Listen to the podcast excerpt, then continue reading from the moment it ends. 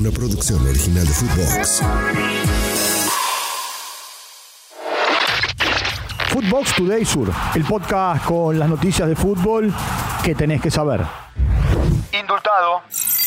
Kylian Mbappé y Paris Saint-Germain se reconciliaron. El delantero volvió a entrenarse con el equipo después de un mes de estar apartado.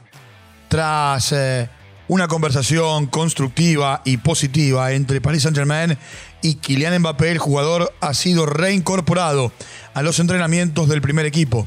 Kylian está de vuelta y comprometido con el club. Reza el comunicado del club parisino. El delantero renovará hasta 2025. Camino Arabia. Al Hilal y Neymar llegaron a un acuerdo. Según los medios saudíes, el brasileño está muy cerca de firmar. Neymar eh, tendría un contrato de 200 millones de dólares por dos temporadas. En Riyadh esperan al delantero en los próximos días. Paris Saint-Germain recibiría 80 millones por el traspaso. Arrivederci, Roby. Roberto Mancini renunció como entrenador del seleccionado italiano. Así lo informó la federación de ese país. Mancini asumió en 2018. Su máximo logro se dio en eh, el hecho de ganar la Eurocopa en el 2020. Se espera la designación de un nuevo entrenador para los próximos días, teniendo en cuenta que Italia deberá jugar el 10 y 12 de septiembre con Macedonia del Norte y Ucrania por las eliminatorias a la Euro 2024. Su contrato vencía en eh, julio del 2026. Dirigió 61 partidos, ganó 39, empató 13 y perdió 9. No se sacaron ventajas. En la continuidad de la fecha 1 de la English Premier League, Chelsea y Liverpool empataron 1 a 1 en Stamford Bridge. Enzo Fernández fue titular y vio la tarjeta amarilla. Alexis McAllister jugó los 90 minutos y también fue amonestado. Enzo Díaz jugó 76 minutos y marcó el gol para el equipo de Jurgen Klopp. Darwin Núñez jugó 26 minutos. Tiempo de escuchar a Alexis McAllister. Desde que firmé con esta camiseta que, tenía muchas ganas de, mi primer partido, después de una dura pretemporada se dio eh, y bueno, una alegría también tener a, mi familia eh, en el estadio apoyando, así que um, un día que seguramente no, no voy a olvidar. Moisés Caicedo jugará en Chelsea, que le pagará a Brighton 115 millones de libras por el pase del mediocampista. El ecuatoriano firmará por ocho temporadas. En el otro partido de la jornada, Brentford y Tottenham empataron 2 a 2.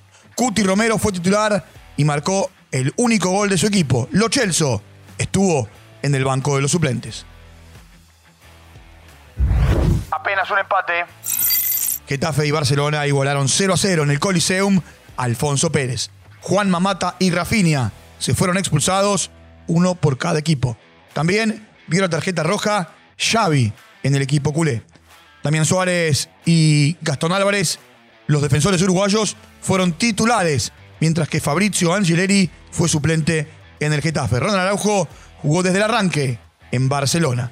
Tiempo de escuchar a Xavi Hernández. Con 10 hombres hemos estado muy bien, hemos estado muy bien en la segunda parte, hemos ido por el partido. La primera parte no hemos estado finos, aún así hemos tenido 3-4 ocasiones. Las hemos tenido, sabíamos que íbamos a tener pocas ocasiones, que las teníamos que aprovechar.